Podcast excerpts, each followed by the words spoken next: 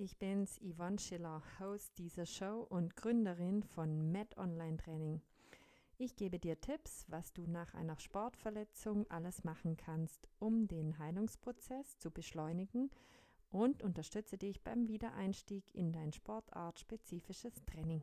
Lass uns gemeinsam starten. Hallo und herzlich willkommen zu einer neuen Podcast-Folge von mir von Med Online Training. Ich freue mich, dass du heute wieder reinhörst. Ja, heute habe ich dir mal ganz konkret noch einen Fall mitgebracht. Ein Patient von mir, der Andreas, der 65 Jahre alt ist. Das Alter spielt jetzt hier eigentlich gar nicht so eine große Rolle, aber ähm, ja, der hat eine kleine Vorgeschichte. Er hat äh, leichte Abnutzungserscheinungen im rechten Kniegelenk, also eine leichte Arthrose, aber ansonsten ist er sehr sportlich und sehr fit und aktiv.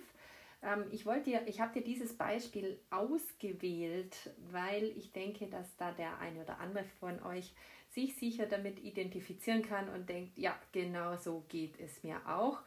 Und ja, deswegen ähm, berichte ich da heute mal darüber. Ja, er war im Oktober auf einer Bergtour und er macht regelmäßig so Bergsteigerkurse mit und war somit auch in einer Gruppe unterwegs. Und die starteten ganz früh am Morgen, nämlich in der Dunkelheit, äh, mit der Stirnlampe. Und es war ein ziemlich anspruchsvoller Weg zu Beginn, die ersten Stunden. Und er hat dafür schon sehr, sehr viel Konzentration gebraucht. Und es war schon recht anstrengend am Anfang, vor allem eben, weil er so wenig gesehen hatte und da auch immer sehr, sehr kleines Sichtfeld hatte mit der Stirnlampe und der Weg eben sehr ja, unwegsam war. Und dann, als es hell wurde, da war dann der erste Teil geschafft und es folgte der Anstieg mit auch einzelnen Kletterpartien. Da ging es dann richtig zur Sache und war recht anstrengend. Ja, als sie dann endlich oben waren, äh, war natürlich die Erleichterung groß und es hat alles super geklappt. Die ganze Gruppe ist da äh, wunderbar mitgekommen. Und es wurde dann so ein breiterer, flacher Weg, also vor allem breiterer Weg. Und man war irgendwie so ein bisschen relaxed, weil man gedacht hat, ja, super, der, der schlimme Teil ist geschafft. Und ja, sie sind dann da oben entlang gegangen und dann ist es passiert. Dann ist er gestürzt, ziemlich unglücklich gestürzt auf den Kopf äh, und auch auf das Knie. Er hatte sogar in der ganzen ersten Zeit einen Helm auf und hat den dann abgesetzt, blöderweise, weil er dachte, okay, das schlimme Stück ist geschafft und ich kann mal mich kurz erholen, da brauche ich keinen Helm. Und dann ist er wirklich blöd gestolpert, gestürzt auf den Kopf gefallen und auch auf sein Knie gefallen, auf sein linkes Knie gefallen.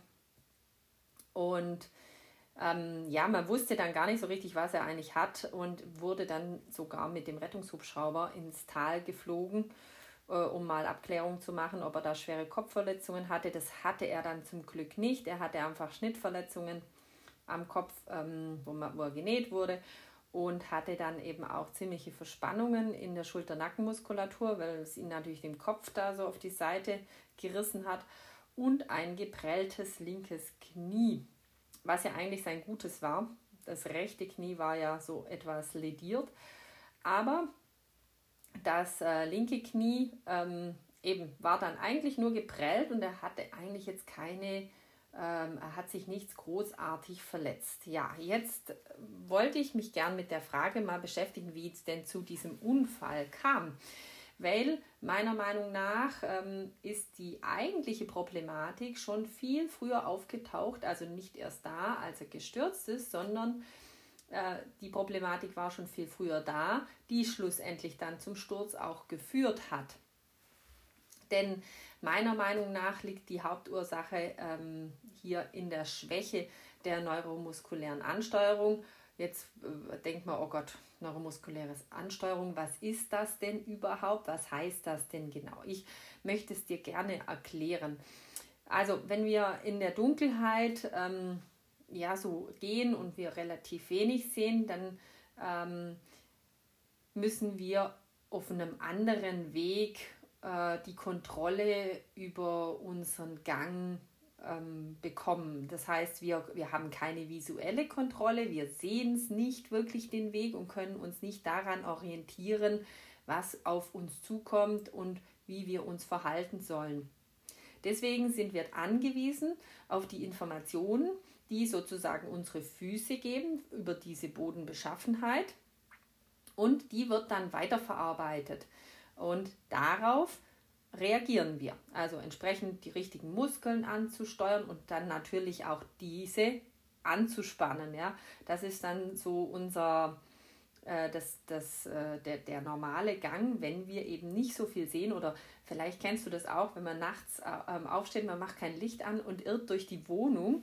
Die Wohnung, die kennt man ja und ich meine, der Boden ist in der Regel glatt, aber angenommen, äh, da liegt jetzt irgendwas im Weg, dann ist man gerade mal kurz gefordert, dass man da schnell und richtig reagiert, ohne hinzufallen.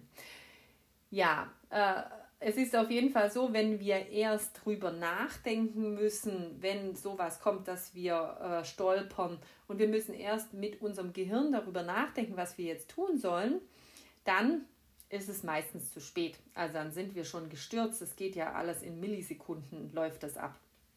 Das heißt, wir sind angewiesen auf diese Rezeptoren, sozusagen auf diese, es sind wie so Art Melder in unseren Gelenken und noch in anderen Strukturen um unser Gelenk herum, in, in Sehnen, in, in, in, den, ähm, in der Kapsel und so weiter.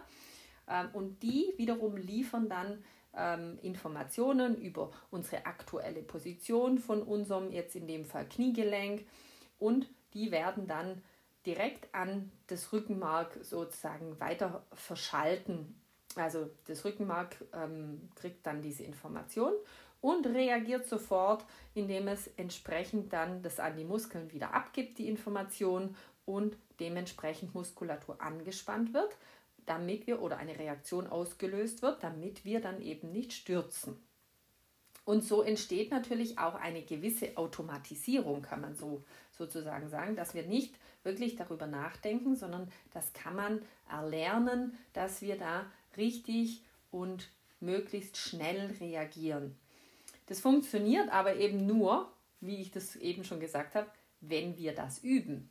Sprich, ähm, man kann nicht erwarten, vielleicht bei jüngeren äh, Menschen, da ist das noch eher ähm, intuitiv drin, die haben eine schnellere Reaktion, die sind vielleicht auch öfters ähm, etwas äh, mehr, ähm, sag ich jetzt mal, unvorsichtiger und hüpfen dann über irgendwelche Baumstämme oder in der Wiese oder irgendwo sonst rum auf dem Spielplatz. Da ist bei Kindern ist das oft noch ähm, viel, also die erlernen das damit auch und üben das in dem Sinn auch ständig, was wir Erwachsenen nicht mehr so häufig machen. Und umso älter wir werden, umso ähm, mehr baut man in dieser Richtung ab und muss das wirklich auch üben. Ja, und diese Reaktionsfähigkeit, äh, die wir da entwickeln können, also sprich, damit wir unsere Rezeptoren dann auch trainieren, damit die schnell melden und wir schnell reagieren auf diese Informationen, die diese Melder uns geben, kann man das mit Gleichgewichts-, Koordinations- bzw. Stabilisationsübungen trainieren. Und das Gute ist, wenn wir das häufig üben, dann ermüden wir auch nicht so schnell.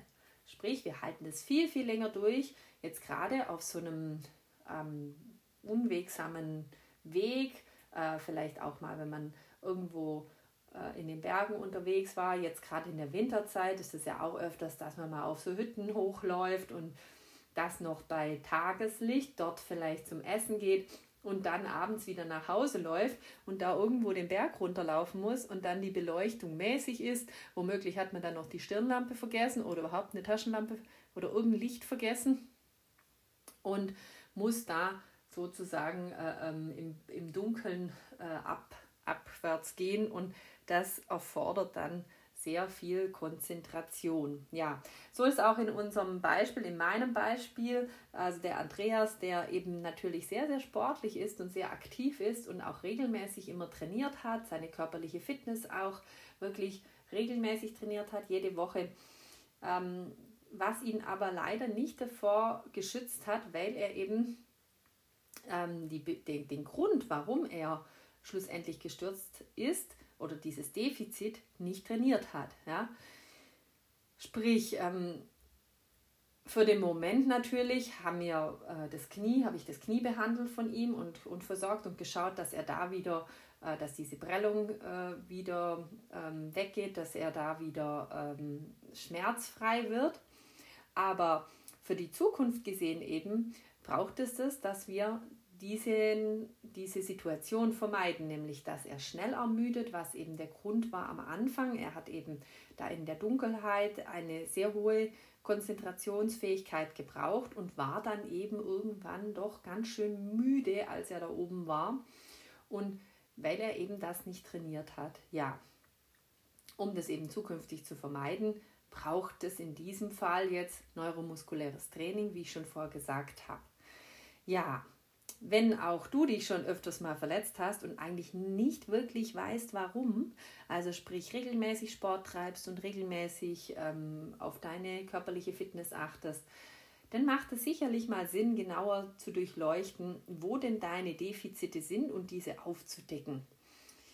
Ähm, ja, genau. Also das heißt eben, wie schon gesagt, nicht, dass du zu wenig trainierst, aber eventuell solltest du deinen Fokus anders setzen und ähm, eben die anderen Sachen, die im Prinzip gut sind, einfach noch erhaltend trainieren, aber dass man eben dann mal schaut, wo hängt es denn vielleicht bei manchen, da ist auch so, dass die ständig Zerrungen haben und dann muss man sich auch mal fragen, vielleicht hat er irgendwo ein ähm, Beweglichkeitsdefizit, das kann auch manchmal sein, und dass da irgendwo die Muskulatur ähm, zu wenig ähm, Bewegungsfreiraum hat und vielleicht zu kurz ist und dadurch schnell äh, Zerrungen auftreten.